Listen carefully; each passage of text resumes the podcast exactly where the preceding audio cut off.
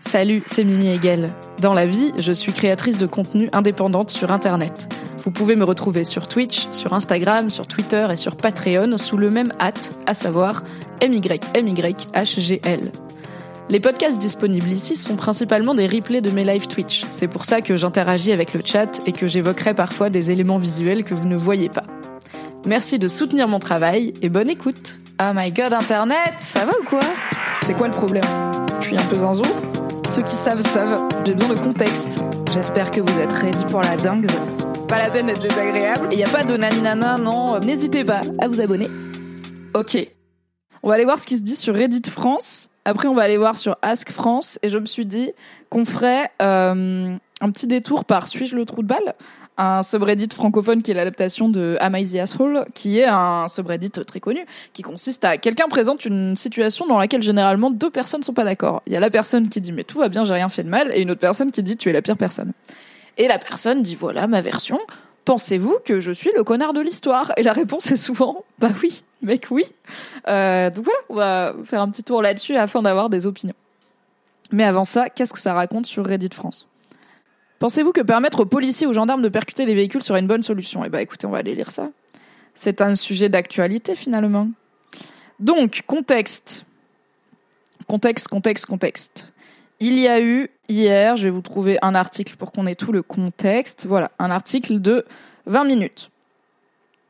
Un drame dans les rues de la capitale. Dans la nuit de samedi à dimanche à Paris, un piéton est décédé après avoir été mortellement fauché par un conducteur qui fuyait la police après avoir refusé de se soumettre à un contrôle routier à Pantin en Seine-Saint-Denis. A-t-on appris dimanche de sources policières?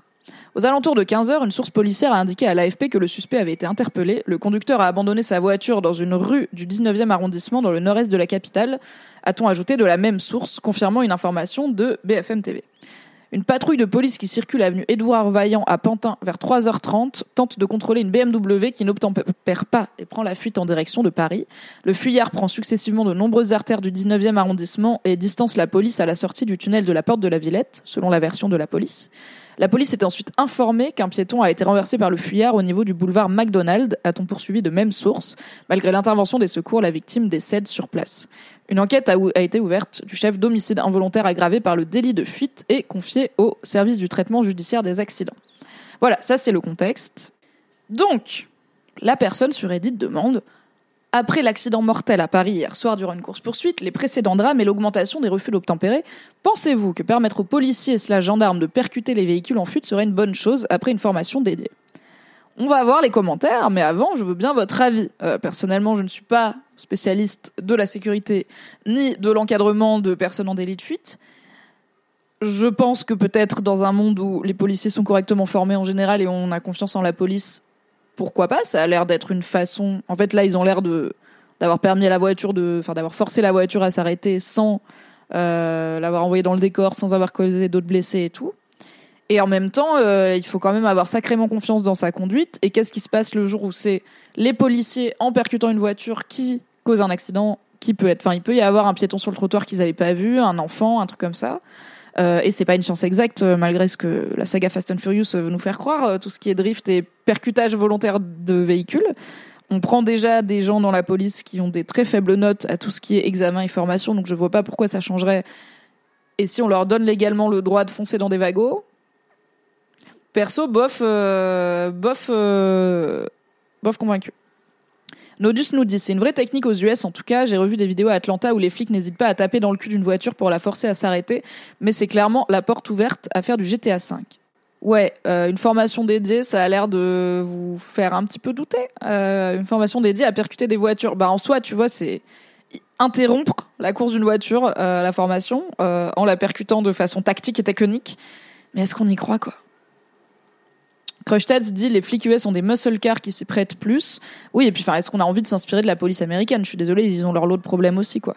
Est-ce qu'on risque pas de se retrouver avec des flics qui vont eux aussi faucher des piétons? C'est un peu la question. Le top commentaire sur Reddit dit oui, et même si les policiers font de la merde, il vaut mieux finir une situation de merde en deux minutes que chasser un gars qui fait de la merde en deux heures. Bien sûr, cela n'exclut pas le besoin de former correctement les policiers.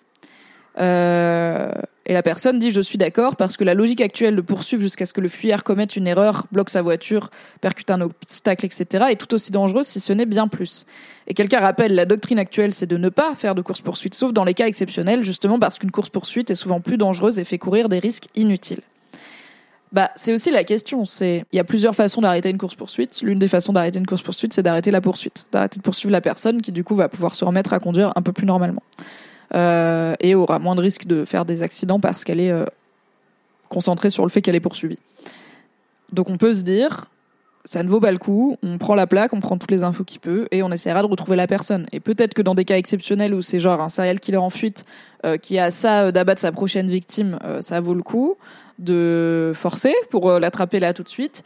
Mais quand c'est des gens qui transportent de la drogue, qui transportent des flingues, qui transportent du fric, en fait, je comprends qu'on veut les appréhender, mais ils posent pas forcément un danger immédiat. Et ils deviennent dangereux parce qu'ils fuient la police. Donc, maybe, arrêtez de leur courir après.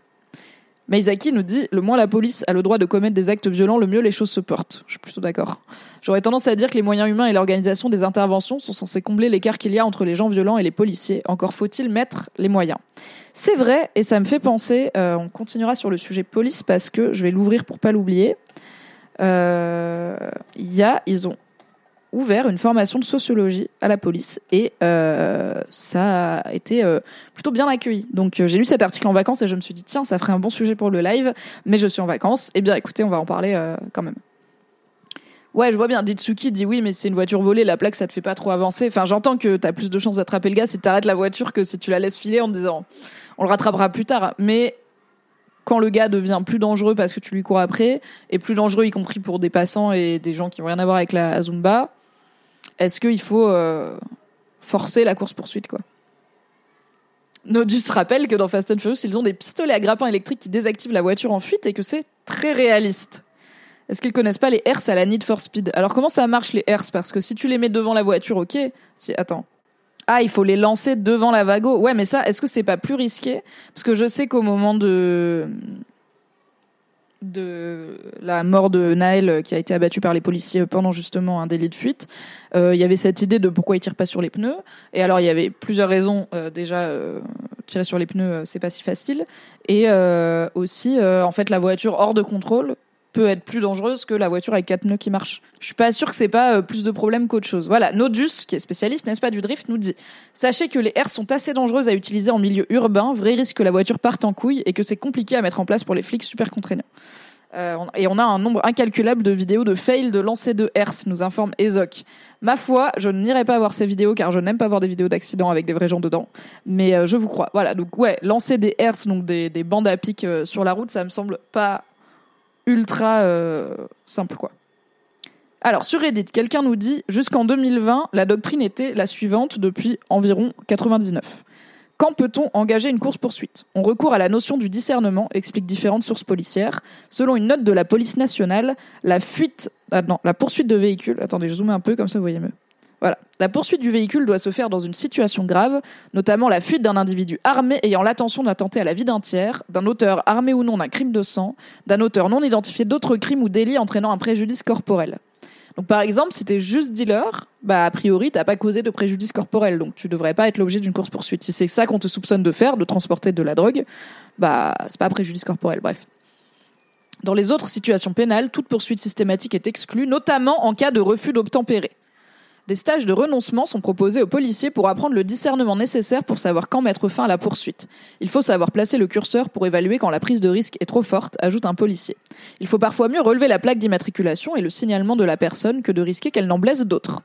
Il ne faut pas risquer de mettre en danger la vie de la personne suivie, celle du policier ou celle d'autrui. Si le véhicule prend une route à contresens, on n'est pas censé faire la même chose, explique un syndicat. Mais dans des situations graves, en cas de crime de sang par exemple, on peut prendre des risques importants pour intercepter la personne. On apprend aux policiers à savoir renoncer en cas de danger, insiste le CICOP. Et donc la personne sur Reddit dit depuis le 5 juillet 2020, le préfet de police de Paris a abrogé l'interdiction des courses-poursuites. La doctrine maintenant, c'est courses-poursuites et compte-rendu immédiat au centre de commandement et d'information qui évaluera le bien fondé de cette intervention. Les syndicats de police factieux comme Alliance réclamaient ça et se sont félicités de ce changement et ont enchaîné directement. Alliance veut maintenant obtenir l'assurance que la responsabilité des policiers ne sera pas engagée juridiquement et administrativement si à l'issue d'une course-poursuite, une personne se fait renverser ou un accident se produit. Alliance, toujours, les premiers pour être des sales races. hein.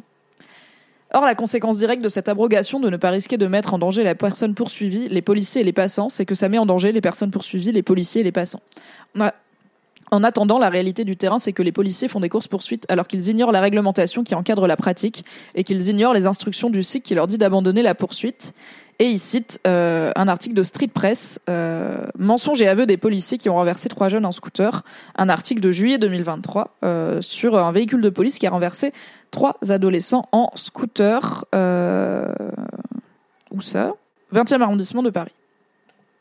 Voilà, donc on a aussi, et ça rentre dans les problèmes de formation et de, gestion de la police, euh, quand on dit, n'est-ce pas, ACAB, quand on parle de problèmes avec l'institution policière dans son ensemble, on parle aussi de ça. On parle du fait que les, les forces policières et le rapport de la population avec la police dépend de comment la police est formée et comment elle est dirigée, et que certaines décisions politiques et euh, de direction de la police ont un vrai impact sur la relation de la police avec la population.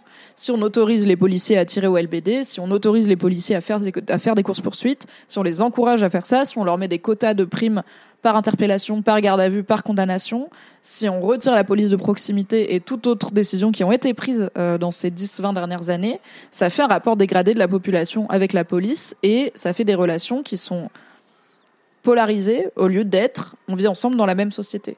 Euh, donc il y a aussi des vraies choses qui font qu'on se méfie de la police et qui sont pas genre tous les policiers sont magiquement des connards parce que c'est pas l'idée, mais l'institution policière dans son ensemble ne va pas dans la bonne direction pour un lien apaisé et protecteur de la police envers la société dont elle fait partie et qu'elle est censée protéger et servir et non pas diriger et contrôler.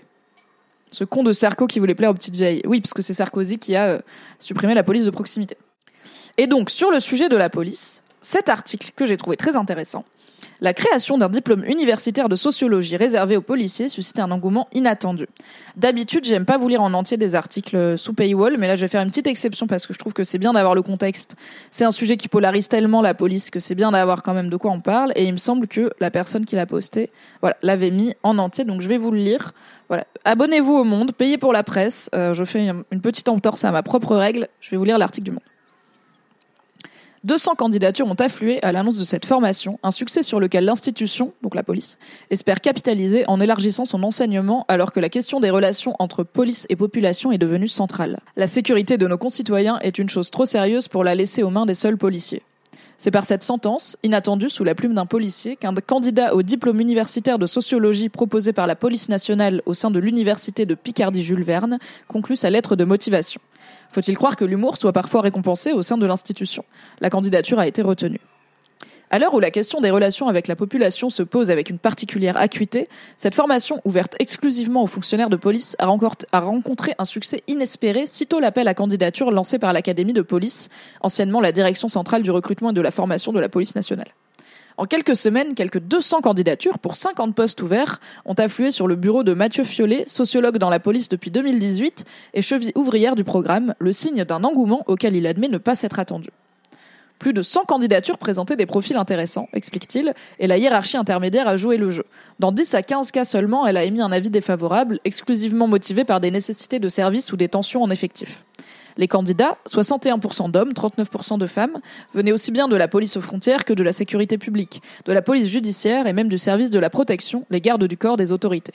Le plus âgé avait 62 ans, le plus jeune 25 ans, le signe d'un intérêt partagé pour un projet qui n'a jamais suscité de défiance ou de tabou de l'institution, selon M. Fiollet. À compter de septembre, deux jours par mois pendant la durée d'une année universitaire, 20 étudiants, tous policiers et policières en activité, prendront la direction de la citadelle d'Amiens où se dérouleront 120 heures de cours dispensés par 23 enseignants sociologues spécialistes de la matière. Corrélation entre l'organisation des espaces urbains et la production de l'ordre, étude comparative des relations entre police et minorité, genre dans les sociabilités policières, police et médias, nous voulons poser un premier jalon et passer par la formation continue pour réfléchir à un programme de formation initiale, insiste Élodie Lemaire, maîtresse de conférence au département de sciences sociales de l'Université d'Amiens et impliquée dans le projet. Empruntant parfois la forme d'une confession, d'un courrier libre, manuscrite rédigée sous forme de rapport avec objet et référence, les lettres de motivation des candidats admis, que le monde a pu consulter, témoignent de profils et de parcours très divers. Un ancien adjoint de sécurité ayant dû abandonner ses études car issu d'un milieu modeste, une enquêtrice d'un service de pointe, un ex-policier de la BAC très impliqué dans le milieu médico-social ou une policière élue au conseil municipal de sa commune. Mais tous témoignent de leur volonté de disposer de clés d'intelligibilité pour mieux appréhender leur environnement professionnel et les mutations d'une société avec laquelle ils sont pourtant en prise quotidienne, sans parler d'une impétence singulière pour l'enseignement universitaire. Certains ont déjà assisté à des cours ou des rencontres autour de la sociologie évoque la nécessité d'une telle formation pour réfléchir au rôle des policiers dans la société, et aussi une curiosité intellectuelle qui pourrait offrir un tremplin à une reprise d'études ultérieures. Ils ne résument pas pour autant leur intérêt à une vision strictement utilitaire. Dans tous les courriers surgit la notion d'un service public, pas toujours bien rendu, au bénéfice parfois théorique d'une population avec laquelle les ponts apparaissent quelquefois rompus. Mon mandat d'élu, écrit une autre, m'a permis de me rendre compte de l'image que ma profession envoyait à nos concitoyens. L'un d'eux raconte dans le détail avoir pris sa décision après s'être rendu compte que ses collègues n'étaient plus capables d'analyser de façon neutre les relations entre police et population, dans une société dont les changements ne sont pas forcément négatifs comme beaucoup de policiers le pensent. Pas une journée ne passe, écrit-il, sans une nouvelle démonstration de la cassure du lien police-population, notant avec pertinence un regard biaisé sur une police qu'on ne sollicite pas lorsque tout va bien. Les figures imposées ne manquent pas dans ces lettres au ton introspectif, truffées de citations de philosophes et de références à une troisième république, volontiers perçue comme un âge d'or de la profession. L'un des candidats a même consacré un ouvrage à un homme politique de l'époque, l'élu normand Henri Chéron, plusieurs fois ministre. Pour l'un des candidats, 45 ans, cette formation offre la perspective de renouer avec des études avortées par manque de maturité. Entrer dans la police pour échapper au service militaire, ce pas grand-chose venu de la campagne, c'est comme ça qu'il parle de lui-même, désormais enquêteur dans une petite unité de police judiciaire, cherche d'abord à comprendre ce qu'on fait et pourquoi on le fait. Longtemps en service dans les quartiers difficiles, de Roubaix, il dit avoir tenté de saisir pourquoi ce sont toujours les mêmes, qu'on met dans les mêmes endroits, et y a retrouvé les récits de ses grands-parents polonais, mineurs dans les corons, avec les rapports des préfets de l'époque qui expliquaient que cette population n'avait aucune chance d'être intégrée sur le long terme. Comme lui, les 41-55 ans sont les plus représentés, à 34%, dans les effectifs des policiers étudiants de la promotion. Comme lui, près de la moitié est issu de la sécurité publique, les flics du quotidien, les plus au contact du public. Ce choix ne doit rien au hasard. L'idée, poursuit M. Fiollet, est de construire avec chacun d'eux la manière dont ils vont mettre en pratique ce qu'ils auront appris. Un projet qui implique aussi par la suite de suivre le parcours de cette première promotion pour voir comment tout ça infusera dans leur comportement. Alors que la police traverse une profonde crise interne, la création d'un diplôme universitaire de sociologie ouvert à des fonctionnaires volontaires résonne comme une petite révolution, encore timide, dont les effets restent à mesurer dans le temps. Selon Philippe Lutz, directeur de la nouvelle académie de police, ouvrir les policiers au monde universitaire et les universitaires au monde policier n'est pas nouveau, mais une telle entreprise est aujourd'hui indispensable pour travailler le lien entre l'institution et la population. Bah écoutez, j'ai trouvé cet article et cette initiative en général hyper intéressante et j'avais hâte de vous en parler parce que euh, vous le savez, je suis euh, dans la team nuance, dans la team euh, j'aime pas trop généraliser. Et en fait, j'ai pas de souci avec généraliser sur l'institution policière dans son ensemble, qui a des vrais problèmes systémiques et structurels et euh, généraliser sur les personnes qui la font parce que je pense pas que tout le monde devient policier pour devenir un connard de la BAC euh, qui tutoie les gens et qui leur parle mal. Je pense pas qu'on devient flic pour faire du délit de faciès et euh, enfin du contrôle aux faciès et des bavures. Je pense que plein de gens deviennent flics déjà parce que c'est un débouché stable et l'article parle du fait que plusieurs de ces personnes viennent de milieux modestes et ont arrêté leurs études et le regrettent peut-être. Et je pense qu'on devient flic aussi pour aider les gens, finalement, pour servir la population, pour les protéger, pour prendre les plaintes, pour faire en sorte que justice soit faite, enfin voilà, pour aider les gens. Et, euh, que c'est un des problèmes systémiques de l'institution qu'elle casse les bonnes volontés et qu'elle valorise les mauvaises. Et c'est des effets de groupe et des choses qui peuvent venir aussi de la direction, de qui est le commissaire, qui décide le ton que va utiliser chaque équipe mais ça peut aussi venir de la formation des policiers en elles-mêmes. Et du coup, je trouve que euh, rappeler que, en fait, les policiers sont des gens, comme tout le monde, hein, c'est pas un scoop, et que du coup, ils sont divers et variés, et ils et elles sont diverses et, divers et variés, et euh, ont des vies et des parcours et des motivations différentes et une envie de mieux faire, et en fait ne, jouissent pas de cette rupture entre la police et la population, et préféraient probablement euh, travailler main dans la main avec une société qui a des bonnes relations avec la police et eh ben quand il y a des initiatives comme celle-là, elles sont saisies et c'est cool. Et merci beaucoup Flying Fox pour le 12e mois d'abonnement. Un an, bravo Joyeux euh, Mimiversaire finalement, c'est un mois sur un an sur la chaîne de Mimi. C'est un bon début, mais ce serait bien que ce soit obligatoire dans la formation des policiers, parce que Ditsuki nous dit, si j'ai bien suivi, ils mettent en place une vraie formation intéressante, mais seulement que certains pourront y accéder. Quel dommage. Plutôt que de créer un diplôme, faites des formations et de l'ouverture à la critique à tous les policiers semblerait opportun. Mais alors, moi, qu'est-ce qu'il y a dans la formation de la police? En gros, je sais pas s'il y a déjà un peu de sociaux, un peu de réflexion euh, sur... Euh, je sais pas, euh, les dynamiques sociales dans la formation des policiers. Est-ce qu'il n'y en a pas assez? C'est très possible. Rappelons que de toute façon, même les gens qui ratent la formation et qui ont littéralement, il y a des gens qui sont pris à 6 sur 20 parce qu'il y a personne qui veut devenir flic parce que guess what, c'est un métier de merde, t'es mal payé, t'es maltraité et tu fais un boulot de merde et soit t'es un gros sadique et t'es content, soit t'es pas un gros sadique comme la plupart des gens et t'es juste maltraité dans des commissariats moches avec la peinture qui s'écaille et des gens qui t'insultent parce que le rapport entre la police et la population est compliqué et après tu vas couvrir des manifs et t'es entouré de tes collègues qui sont contents d'avoir crevé un œil et c'est complicado quoi. Qui veut faire ça franchement? Donc euh, donc ils galèrent à recruter donc ils prennent euh, ceux qui passent.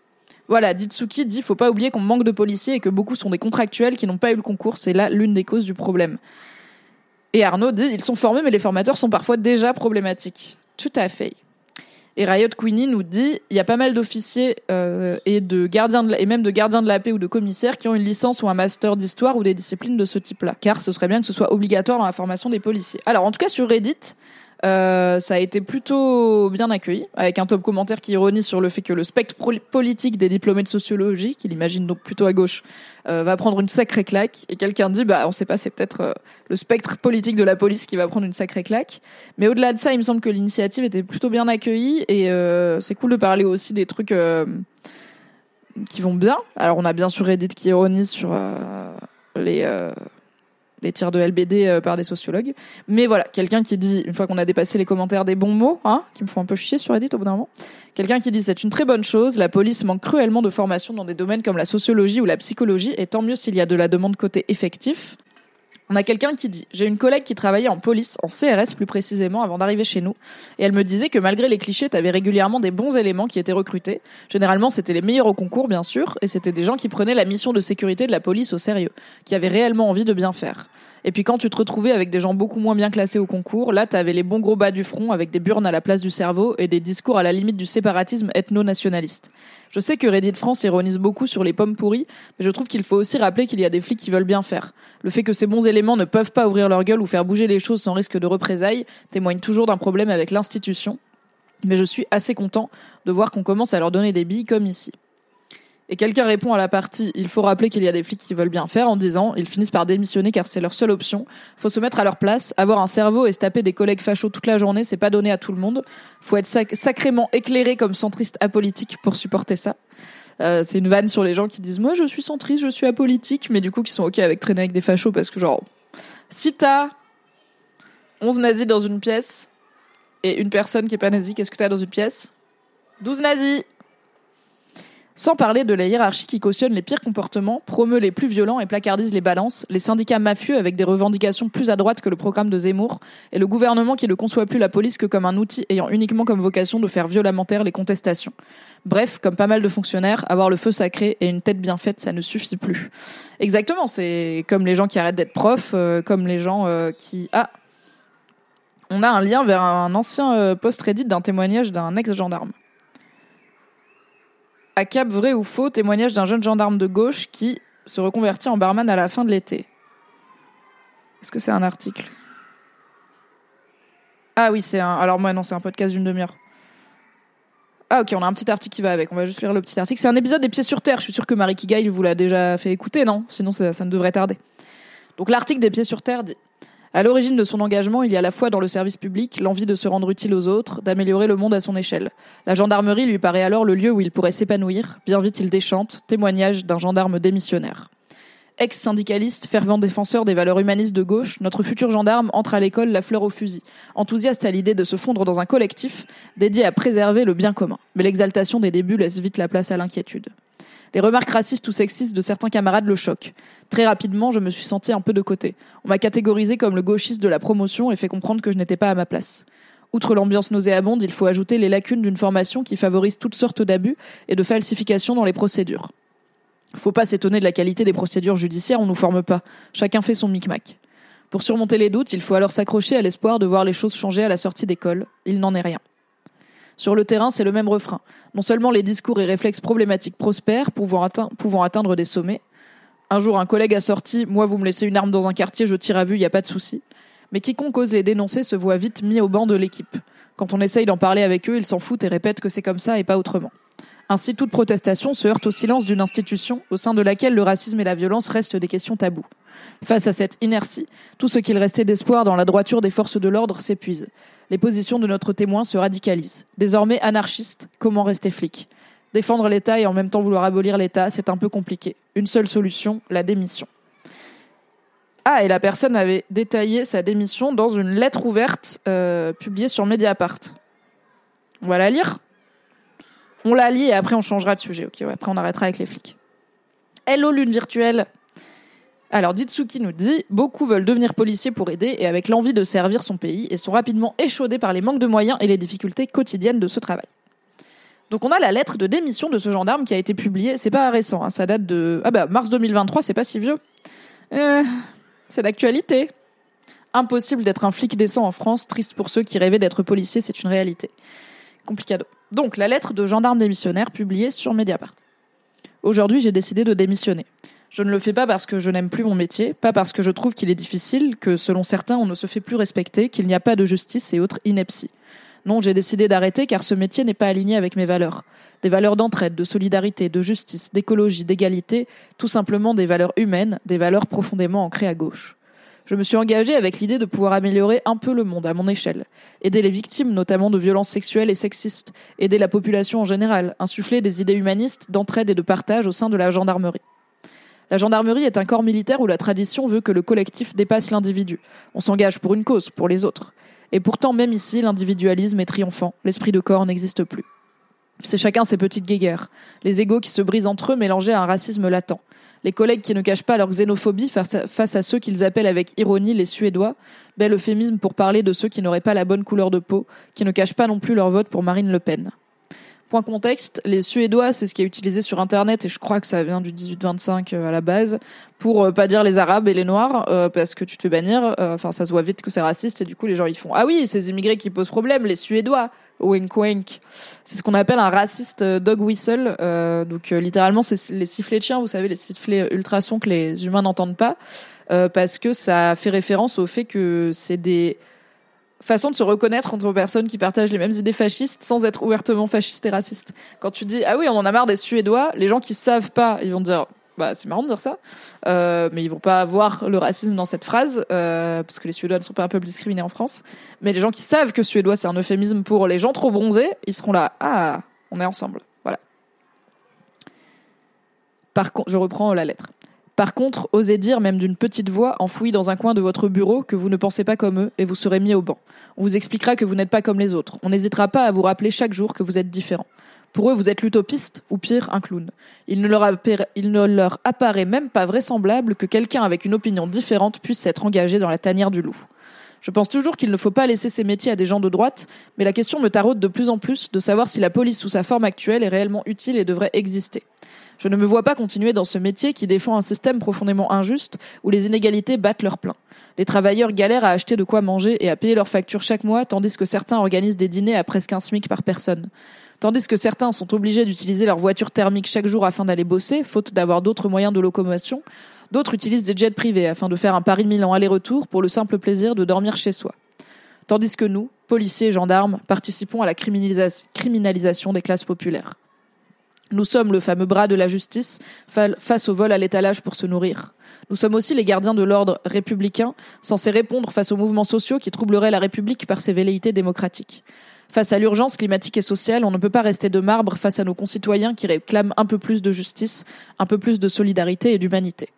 D'autant plus à l'aune de la réforme des retraites, en plein bafouillement de la démocratie par un énième 49-3 et par un gouvernement à peine légitime, élu encore une fois à défaut d'autres choix démocratiques, je ne me vois pas d'autre choix que de partir. Quand je vois sur Internet diffuser les vidéos de mes collègues, leurs agissements, leurs violences non nécessaires et non proportionnées, bien loin de ce qu'on nous avait appris en école, je me demande ce qu'il reste de nos forces de l'ordre. Où sont les, les fameux gardiens de la paix, les gendarmes calmes et bienveillants venus assurer la sécurité de leurs concitoyens? Je n'en vois aucun sur ces vidéos. Où sont tous ces gendarmes et policiers qui s'engagent non pour protéger l'État et un pouvoir démocratique, mais pour protéger le peuple On s'engage dans ce genre de métier avant tout pour les autres, alors où sont passées ses convictions quand il frappe sur leurs frères et sœurs? Je suis en colère et profondément déçu de ce système, des injustices qui triomphent encore une fois de plus. Je ne veux plus être derrière lui, je veux être devant. J'ai envie de manifester cette colère, mon mécontentement. J'ai envie de rejoindre la lutte face à ce système profondément injuste, passer de l'autre côté de la barricade, comme diraient certains. Aujourd'hui, je démissionne. Waouh. Alors, on a Ramsey Bolt sur le chat qui dit C'est impossible d'agir comme tel dans sa pratique tant la structure réprime la décence. Donc c'est impossible d'être un flic décent en France. Oui, c'est le commentaire que j'avais lu tout à l'heure. Ah, eh bien Louise, ravi de t'avoir éclairé. Euh, Louise qui dit, j'avais jamais compris ce truc de suédois, ravi de t'avoir éclairé euh, sur ce délire. Tu aurais pu chercher, mais c'est pas grave, je suis là aussi pour la pédagogie. J'espère qu'il a réussi à trouver un métier qui convient à ses idéaux. Euh, ouais, en tout cas, c'est moins, qui est moins opposé, quoi. Birdseye, t'as raté qu'on parle de la police pour changer. Euh, effectivement, c'est une puissante lettre de gendarme qui démissionne. Alors, gendarme et police, c'est pas exactement pareil, hein, mais on est sur un rapport, en tout cas, aux forces de l'ordre, euh, puisque le mec dans sa lettre a l'air de parler assez indifféremment des gendarmes et des policiers, qui montre aussi, voilà, un ressenti dans l'institution et une, une résignation à je ne peux pas faire ce travail en euh, accord avec mes valeurs. Et d'ailleurs, dans les commentaires de cette lettre ouverte, ça débat sur. Donc, quelqu'un lui dit bravo, puissiez-vous être nombreux à démissionner pour vos convictions. Quelqu'un dit eh bien non, car laisser la place aux vrais factieux est une terrible erreur. C'est un peu la, c'est un peu la question. Si euh, si tu si tous les bons, si tous les bonnes pommes démissionnent du panier et qu'il y a que les pommes pourries, mais en même temps on va pas les forcer à rester et c'est normal qu'ils puissent qu'ils et elles puissent pas rester quoi. Est-ce qu'on peut changer le système de l'intérieur? That is the question. Voilà, c'était le petit sujet police. On va passer à un sujet. On avait un truc un peu euh, psychologie. Euh, donc, si vous écoutez en podcast, on passe au deuxième thème, à savoir plus aucune relation, est-ce normal Un poste d'une femme de 27 ans, euh, ce qui est intéressant parce que les posts que je vois sur Internet qui sont sur une lassitude autour des relations, notamment amoureuses, viennent souvent plutôt des mecs qui sont lassés par le dating game et les meufs c'est plutôt dans une démarche de je suis fatiguée des hommes en général et enfin des hommes spécifiquement et pas forcément des relations là la personne a l'air de dire les relations en général quoi. Donc on va euh, voir ce qui se voir ce qui se raconte. Plus aucune relation, est-ce normal? Hello tout le monde, femme de 27 ans, je ne ressens plus l'envie de partager ma vie avec quelqu'un, j'ai trop essayé. Cerise sur le gâteau, je suis trop insociable. Je n'ai jamais voulu d'enfant, on est ensemble, et j'ai fini par perdre le peu d'amis que j'avais car je préfère rester chez moi sur l'ordinateur et jouer pendant mon temps libre. Mais on peut jouer et avoir des amis, on peut même jouer avec ses amis. J'ai un travail très stable mais prenant, je suis aide opératoire et je gagne bien ma vie même si j'habite toujours chez mes parents. C'est quoi aide opératoire? Qu'est-ce qu'une aide opératoire? L'infirmier de bloc opératoire est un infirmier spécialisé exerçant au sein d'une équipe dans les blocs opératoires des hôpitaux et des cliniques. En collaboration étroite avec le chirurgien, il prend en charge le patient dès son arrivée en salle d'opération jusqu'en fin d'intervention en salle de réveil. Ok, c'est les number two euh, des chirurgiens quoi, donc en effet ça doit être prenant. Et donc la personne dit, donc elle habite toujours chez ses parents, euh, et elle gagne bien sa vie, mais son travail est prenant. Elle dit, je sais pas vraiment quoi penser de tout ça. On n'est pas forcément obligé de rentrer dans des cases, le mariage, les enfants, la maison, etc. Bah oui. Bah voilà, écoutez, ça va peut-être être un thread assez court, puisque la top réponse c'est, si tu es heureuse comme ça, vis ta meilleure vie et ne te pose pas de questions. Je suis plutôt d'accord. Après, j'entends qu'on est dans une société qui regarde un mauvais œil euh, la solitude et le fait d'aimer être solitaire, mais bah potentiellement on n'a qu'à s'en battre la race. Euh, et après, est-ce que la personne souffre ou pas de la solitude? Bah pas forcément. Une réponse dit je suis d'accord, mais étant quelqu'un d'assez similaire, il faut quand même faire attention à l'isolation. C'est très très dur d'en sortir et en général le problème surgit quand ça va mal. Et quelqu'un dit, ça m'est arrivé, ouais, trop content d'être isolé, de n'avoir personne à qui parler, je suis resté un an enfermé. À la fin, je parlais tout le temps tout seul, je faisais des crises d'angoisse le soir, je n'arrivais pas à travailler en remote, ni même à regarder de séries ou simplement lire, je ne pouvais plus fonctionner et j'ai failli tomber dans l'alcool. J'avais terriblement peur de rester toute ma vie comme ça. Car au bout d'un moment, le cerveau tourne en boucle et se crée des problèmes tout seul, le temps ne passe plus et on ne voit plus que le futur. Après ça, j'ai basiquement pété les plombs. Je suis partie m'installer dans une grande ville où j'ai rencontré celle qui sera sûrement la femme de ma vie. Cela fait maintenant neuf mois que cette période sombre est passée et j'essaye encore de m'en remettre. Je vois une psy, je fais des cauchemars où je me retrouve de nouveau seule dans mon ancien appartement. Donc yep, c'est cool au début, puis ça part en sucette. En fait, c'est compliqué, je trouve, parce que il y a des gens en fait, est-ce que tu t'isoles parce que c'est juste ton truc et t'as envie d'être solo et c'est ok? Ou est-ce que tu t'isoles parce que tu ne veux pas de lien, parce que tu crains le lien avec les autres, parce que tu n'arrives pas à t'ouvrir, parce qu'en gros il y a des trucs psy derrière, et du coup bah, ces problèmes psy vont avoir tendance à à s'aggraver si t'es tout seul avec personne à qui parler quoi. Et, euh, et je pense que nul homme n'est une île. Et quand en tant qu'être humain, on a besoin de connexion sociale. Après, la personne dit je bosse, je vais chez mes parents, je joue, je suis là. Bah du coup, c'est ok. En fait, elle veut pas de relation amoureuse, j'ai l'impression, ni amicale. Mais visiblement, elle interagit avec des humains euh, tous les jours. Donc euh, et après, elle joue peut-être solo.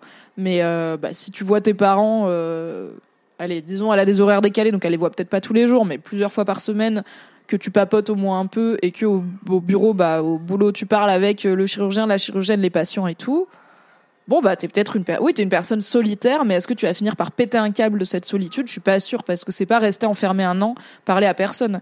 Même cet exemple-là, voilà, de la personne qui dit, euh, bah, en fait, il y a aussi, tu peux ne pas, il y a être seul et il y a être enfermé. Tu peux être seul et sortir de chez toi et aller dans le monde, soit dans la nature, soit dans des lieux publics où il y a du monde pour voilà te baigner dans le fait qu'il y a un monde autour de toi. Si tu restes enfermé, on l'a vu pendant les confinements, il y a aussi ce truc de bah ton environnement ne change pas. Et là pour le coup oui, ton cerveau au bout d'un moment il est là, ah, ça suffit pas de scroller internet, il me faut des nouveautés.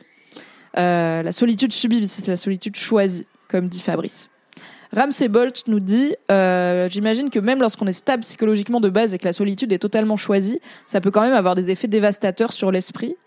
Et Cadlo abonde en disant Même si tu es la plus introvertie de la Terre, c'est mauvais pour la santé de ne pas avoir d'interaction sociale. C'est aussi important que de ne pas faire que boulot-maison. C'est aussi important d'avoir d'autres activités.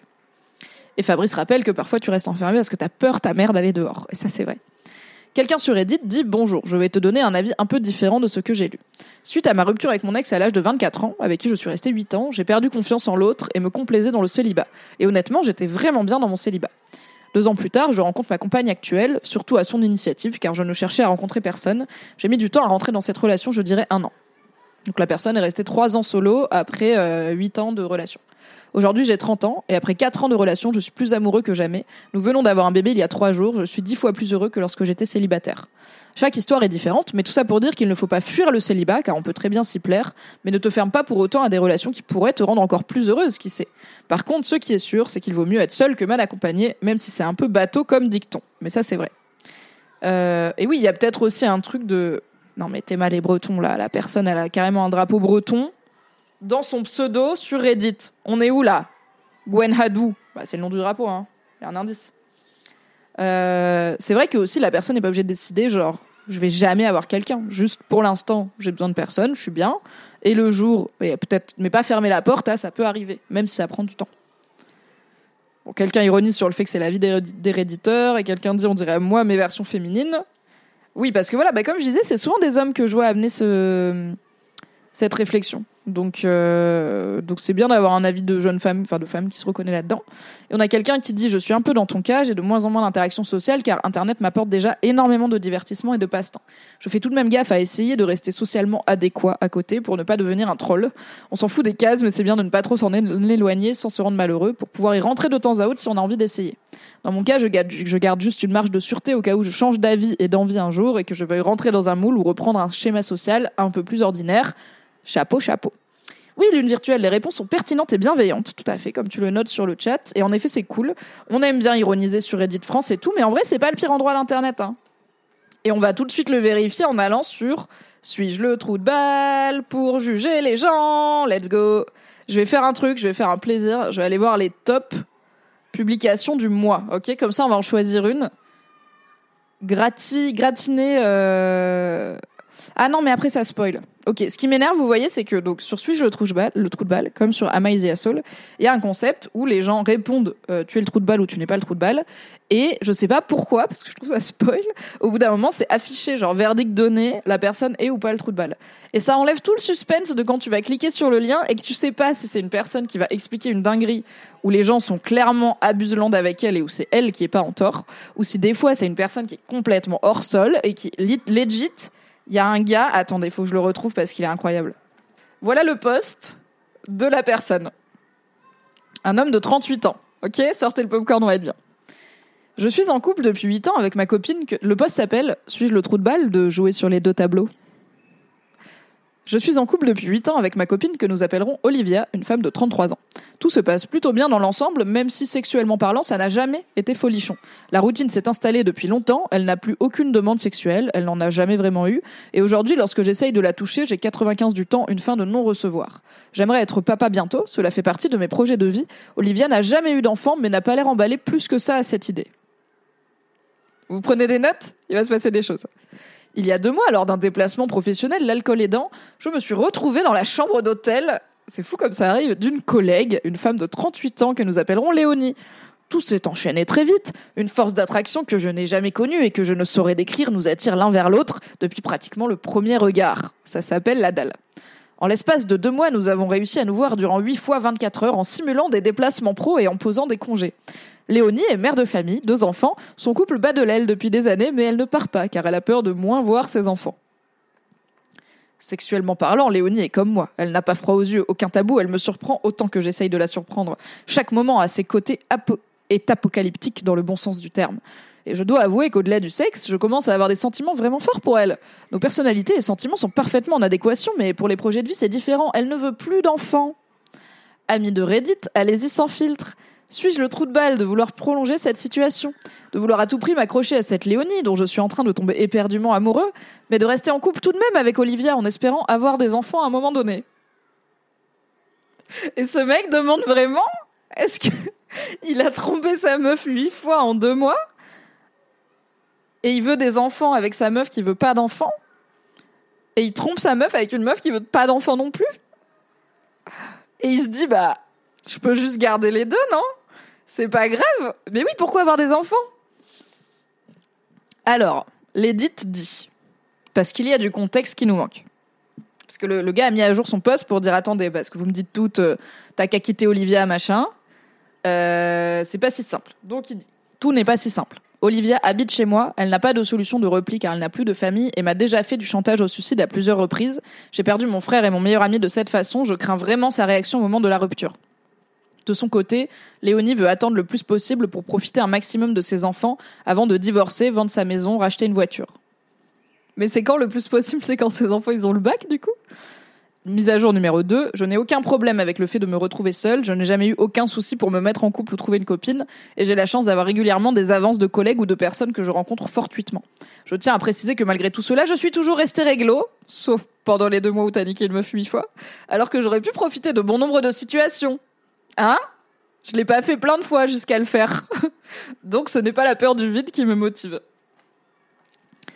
Euh, alors, petit point chantage au suicide. Parce que là, on rigole, on rigole. Ici, ça BZ, tout à fait. Mais euh, c'est quand même un sujet sérieux. Le chantage au suicide, c'est quelque chose qui peut arriver dans une relation où, en gros, la personne dit, si tu dit ou fait comprendre, si tu ne fais pas ça ou ça, et souvent si tu ne restes pas avec moi, je mettrai fin à mes jours.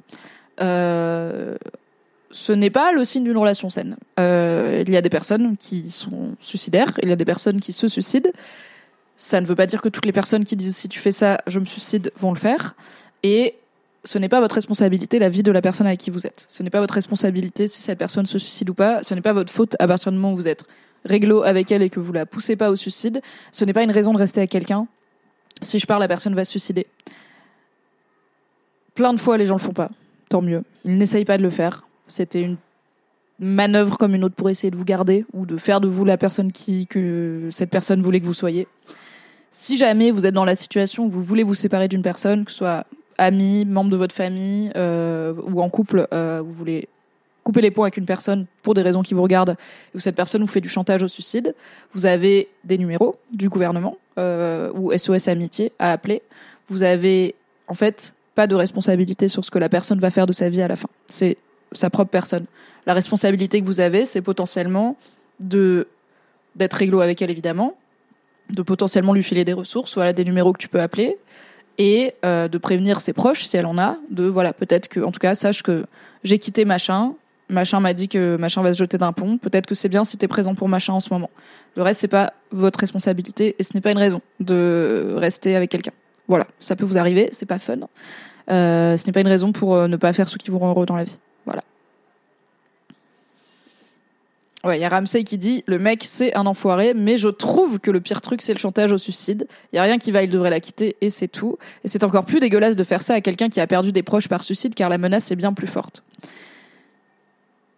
Il y a euh... oui, après c'est pas forcément conscient. Quand la personne dit je vais me foutre en l'air, parfois elle le pense sincèrement. Euh, elle est vraiment désespérée. C'est pas forcément un truc de haha, il est hyper trigger par le suicide, donc je vais utiliser ça pour le faire rester.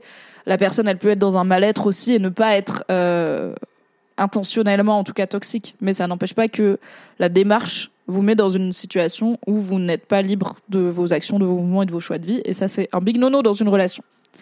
Meizaki dit c'est un red flag. Emmenez la personne aux urgences psy, mais quittez-la. Prévenez une personne qui pourra être présente pour éviter de rester otage de la relation. Oui, voilà, c'est ça, quoi. Et honnêtement, j'ai vu, j'ai eu, moi, et je connais plein de gens qui ont eu des partenaires qui faisaient du chantage au suicide. Personne ne s'est suicidé à la fin. Tous ces gens sont très heureux. Ils ont rompu. C'était douloureux, mais pas la fin du monde. Ils ont refait leur vie. Ils sont devenus qui papa, qui maman, qui machin. Ils ont fait leur vie. Ok, c'était peut-être une rupture douloureuse, mais ils ne sont pas suicidés. Donc heureusement qu'on n'est pas resté avec. Alors, le score, il y a 657 personnes qui ont dit oui, tu es le trou de balle. 6 personnes seulement qui ont dit non, tu n'es pas le trou de balle. Et 106 personnes qui ont dit tout le monde est un peu le trou de balle dans l'histoire. Et alors, le top commentaire dit tu es le trou de balle. T'auras beau bien l'écrire, ça reste des histoires d'ado paumé à 38 ans. Tu peux pas prétendre qu'une des raisons pour quitter ta femme, c'est le fait qu'elle soit pas chaude pour un enfant et t'en servir pour la tromper avec quelqu'un qui en veut pas. Tu peux pas parler de sentiments pour quelqu'un dont 89% de ta description c'est la baise est cool et que t'as vu huit fois, totalement biaisé par le côté interdit et nouveau en plus. Tu peux pas imposer l'envie d'avoir un enfant à quelqu'un et encore moins l'utiliser comme outil pour faire un gosse. Tu peux pas mentir et trahir la personne avec qui tu es, pour commencer. Bref, prends du recul et arrête de demander qu'on t'explique que ça va pas. Tu sais très bien que t'as tort et que t'es même pas gagnant avec l'une, l'autre ou les deux. Après, désolé que ta femme soit frigide, on n'en sait pas plus, mais si t'es pas bien en couple, tu restes pas pour des raisons stratégiques. D'ailleurs, merci le gamin qui naîtrait d'une mère qui ne le voulait pas, avec un père adultère dans un couple au bord d'exploser. C'est réel? Pourquoi faire un gosse avec une personne qui ne veut pas de gosse? Est-ce qu'on pense au gosse Ouais, Ezok dit ça tire à balles réelles. Franchement, c'est précis. C'est pas irrespectueux, hein, mais c'est genre, gars, tu fais tellement de la derme là. Piu piou Et la personne répond, tu es brutal dans tes... Nodius qui se moque de moi parce que je fais piou piou la personne répond Tu es brutal dans tes propos, mais ça me remet les idées en place. Ça me fait redescendre de mon petit nuage. Tu as probablement raison sur une grande partie de ton texte. Merci d'ailleurs d'avoir pris la peine de me répondre, car oui, j'ai l'impression aujourd'hui d'avoir perdu toutes mes certitudes et de revenir à l'état d'adolescent. Quand tu es paumé et que tu ne sais pas quelle direction donner à ta vie. Je remets tout en question, je doute de tout. Une seule chose où je ne suis pas fondamentalement pas d'accord. Pour le gamin, je vais entrer dans un autre débat, mais on autorise bien des mères seules à se faire féconder, donc tant qu'il y a l'envie de s'en occuper et de l'amour, je ne vois pas le problème dans notre société. Bah mec, si tu veux être père célibataire, sois père célibataire. Reste pas avec ta meuf qui veut pas d'enfant en espérant que quoi, tu vas lui en faire un dans le dos, tu vas percer la capote et après elle va le porter et accoucher, tu lui diras t'inquiète même pas, c'est pour moi. C'est pour moi, je le prends, tu t'occupes de rien, ça marche pas. Ou alors mec adopte euh, adopter en tant qu'homme seul. C'est pas genre euh, tu fais une commande Zalando quoi. Mais en fait, si tu veux un gosse, ouais, c'est compliqué, vas-y.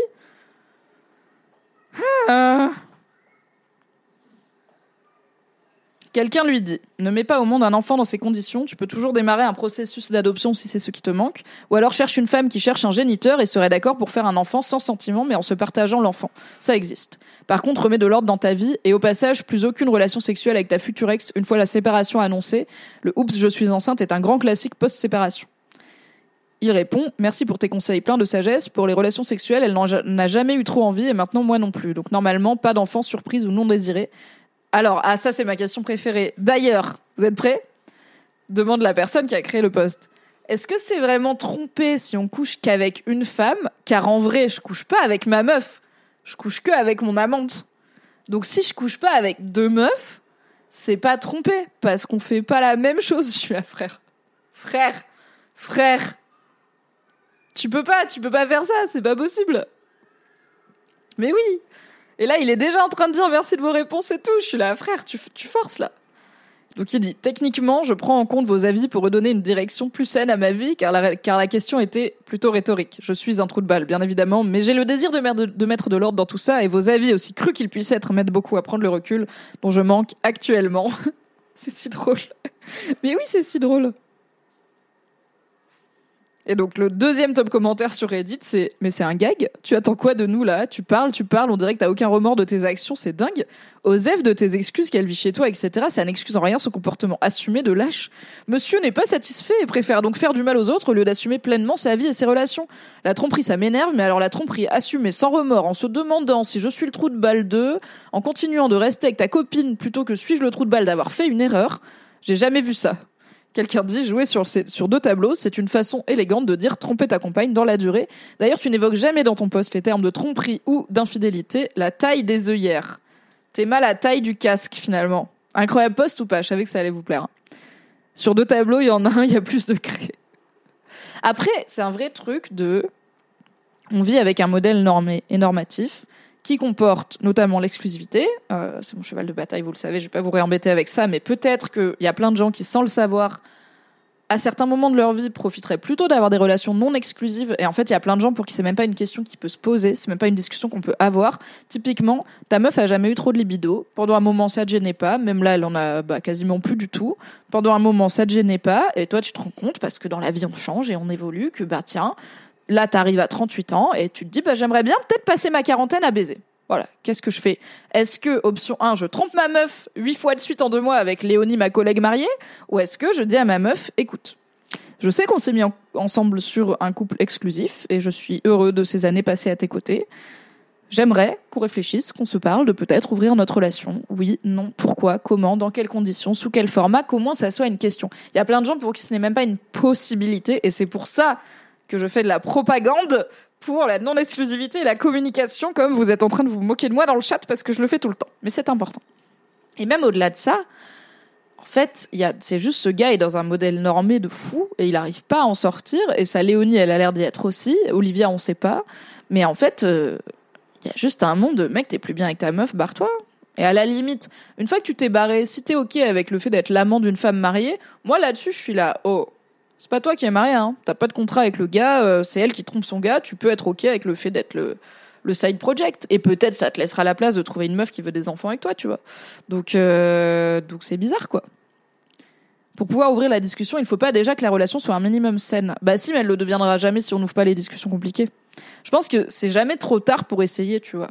Même si ça fait huit ans qu'on fait pas ça et qu'on se pose pas ces questions-là et qu'on communique pas, même si tu te dis bah non mais la personne sera jamais son truc, on peut être surpris et surprise dans la vie. Le saviez-vous? Voilà, c'était un incroyable suis-je le trou de balle, mais avant de finir Reddit, on a un, une mise à jour que je n'avais pas lue, que je vais donc découvrir avec vous.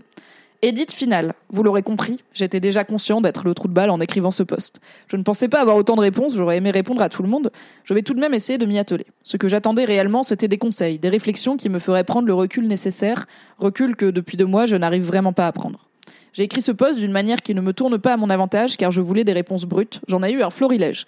Merci d'avoir participé, que ce soit avec ou sans empathie. Je suis toujours rempli de doutes, mais je pense que, yes, je pense que je vais quitter Olivia et espérer que cela fonctionne avec Léonie Léonie, qui, je le précise, connaissait ma situation depuis le départ.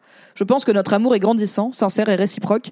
Elle ne m'a pas complètement fermé la porte à un enfant. Elle voudrait refaire sa vie avec moi sans qu'on se précipite, et même si j'ai besoin d'un peu plus de temps, moi aussi, je pense que c'est réciproque.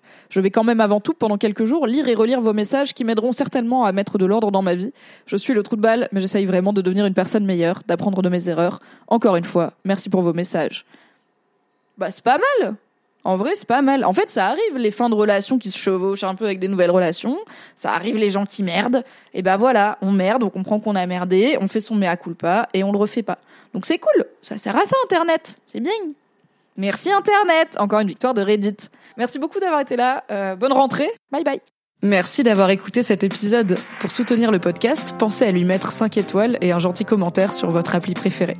Si vous voulez encore plus de Mimi dans vos oreilles, vous pouvez retrouver mes débriefs de séries sur le flux Mimi Hegel débrief les séries, tout simplement. M'écouter avec la créatrice de contenu Marie Kigai chaque mardi dans le podcast BFF et me retrouver tous les dimanches en compagnie de Fabrice Florent dans notre podcast cinéma Le Film Club. Tous les liens sont dans la description. Merci à Valentin Nortier pour le générique et à Pop Music Production pour le montage. Et très belle journée